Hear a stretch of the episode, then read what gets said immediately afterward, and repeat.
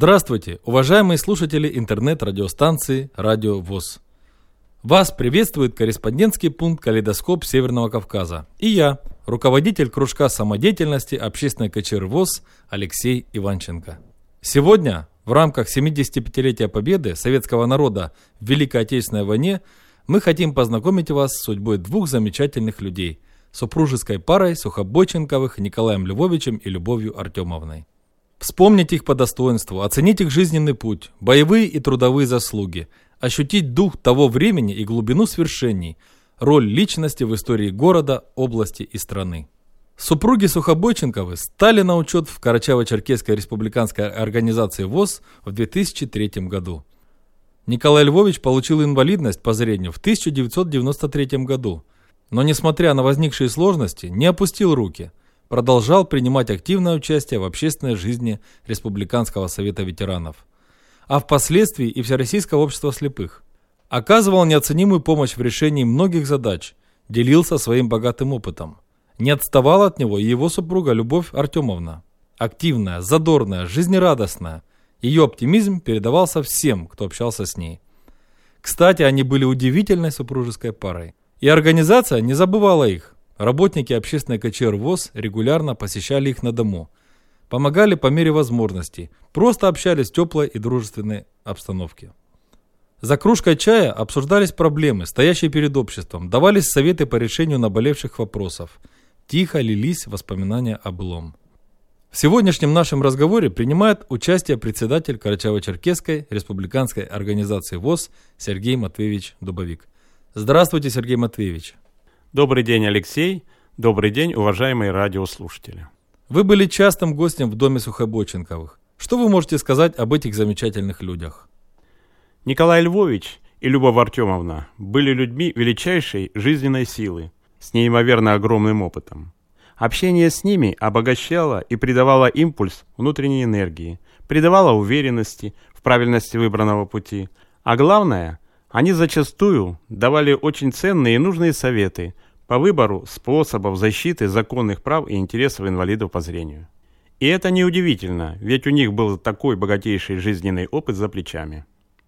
Да, Николай Львович был видным общественным, партийным и политическим деятелем, прекрасным специалистом, высокопрофессиональным руководителем государственного масштаба, примером беззаветного служения народу. Проработав много лет секретарем обкома КПСС Карачаево-Черкесской автономной области, Николай Львович внес весомый вклад в становление и развитие Карачаево-Черкесии. Именно под его руководством и при его непосредственном участии строились такие крупные промышленные предприятия республики, как Урубский горно-обогатительный комбинат, Тепличный комбинат Южный, Северо-Кавказская государственная гуманитарно-технологическая академия, Республиканская клиническая больница – Специальная астрофизическая обсерватория, радиоастрономический телескоп РАН, Республиканский драматический театр, сахарный и цементные заводы.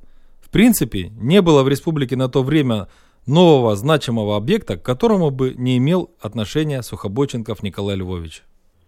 Это так. Николай Львович и Любовь Артемовна еще являлись и представителями великого поколения – поколения воинов-победителей. Николай Львович родился 7 ноября 1922 года в деревне Рылькова Гжатского района Смоленской области в многодетной крестьянской семье.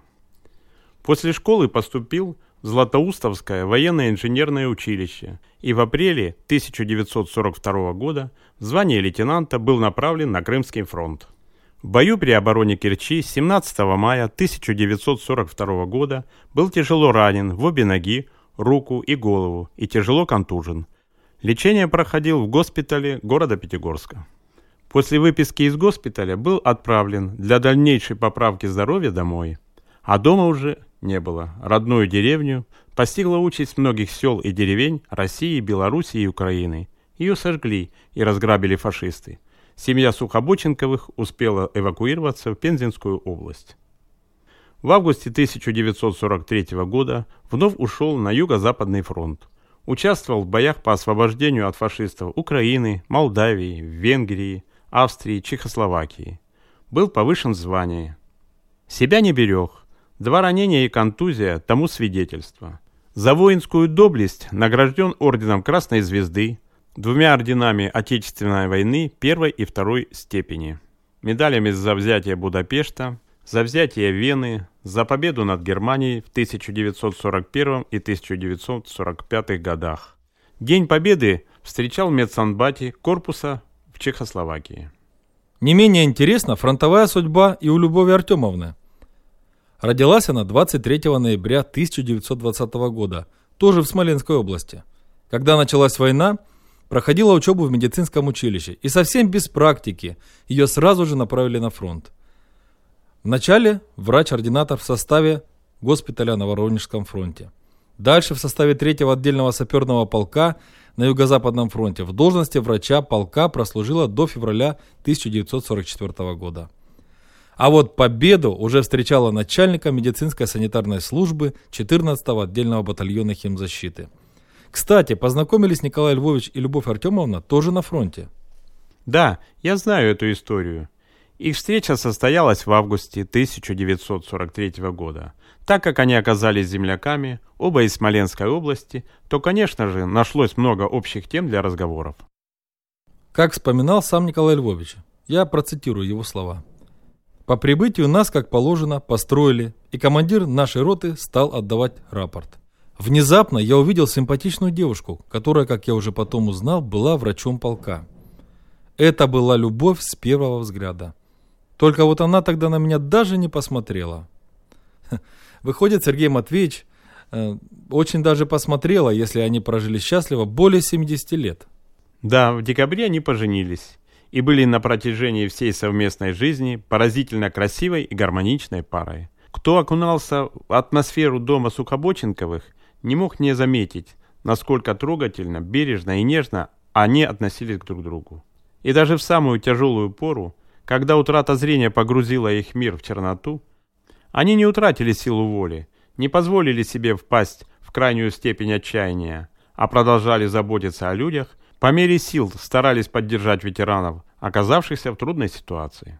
Судьба замечательной супружеской пары Сухобоченковых никогда не будет забыта, не окажется на обочине истории, а всегда будет ярким примером людей с активной гражданской позицией, истинными патриотами нашей Родины – честно и бесстрашно защищавшими ее в годы войны и также беззаветно отстраивавшими родной край в мирное время. Кстати, если мы сегодня говорили о трудовых заслугах Николая Львовича, то ведь и Любовь Артемовна внесла неоценимый вклад в развитие республиканского здравоохранения, проработав главным врачом медсанчасти города Черкеска вплоть до выхода на пенсию. Также эта замечательная супружеская пара воспитала двух прекрасных детей. У них четверо внуков, семь правнуков, и сегодня дети, как и их родители, честно служат избранному делу. Сын Виталий Николаевич, кандидат технических наук. Дочь Алла Николаевна, окончив с отличием Саратовскую государственную консерваторию, стала высокопрофессиональным преподавателем фортепиано. Разве это недостойно уважения и признания? Как хорошо, что мы сегодня в рамках празднования 75-летия Великой Победы вспомнили об этой замечательной супружеской паре. Ведь они действительно относятся к плеяде людей удивительной и неповторимой судьбы, достойны отдельного повествования и внесения в библиотеку жизнь замечательных людей. Спасибо, Сергей Матвеевич, за интересную беседу. Ну а мы хотим пожелать всем ветеранам крепкого здоровья и кавказского долголетия. И, конечно, поздравляем с наступающим праздником Великой Победы.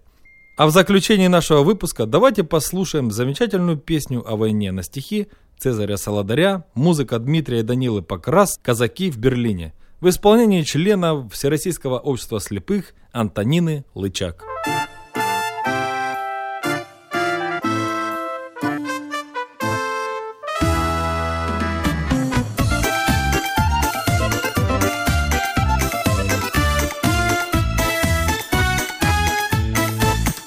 Берлинской мостовой Кони шли на водопой Шли, потряхивая гривой кони дончаки. Распевает верховой Эх, ребята, не впервой Нам поить коней казацких из чужой реки Казаки, казаки Едут, едут по Берлину наши казаки. Казаки, казаки Едут, едут по Берлину наши казаки. Он коней повел шашком, видит девушка с ложком И с косою под пилоткой на углу стоит С тонким станом, как лоза, бирюзой горят глаза Не задерживай движение, казаку кричит едут, едут по Берлину наши казаки.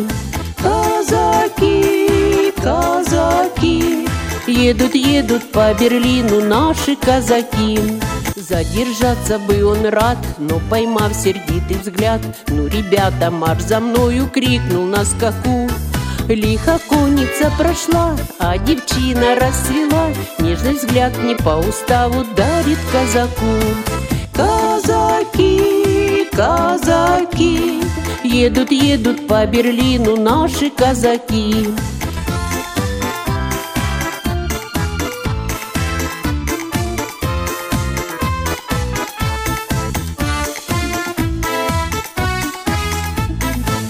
Берлинской мостовой снова едет верховой. Про свою любовь девчине распевает так. Хоть далеко синий дом, хоть далеко милый дом Но землячку и в Берлине повстречал казак. Казаки, казаки, едут, едут по Берлину наши казаки. Казаки, казаки, Едут, едут по Берлину наши казаки. Едут, едут по Берлину наши казаки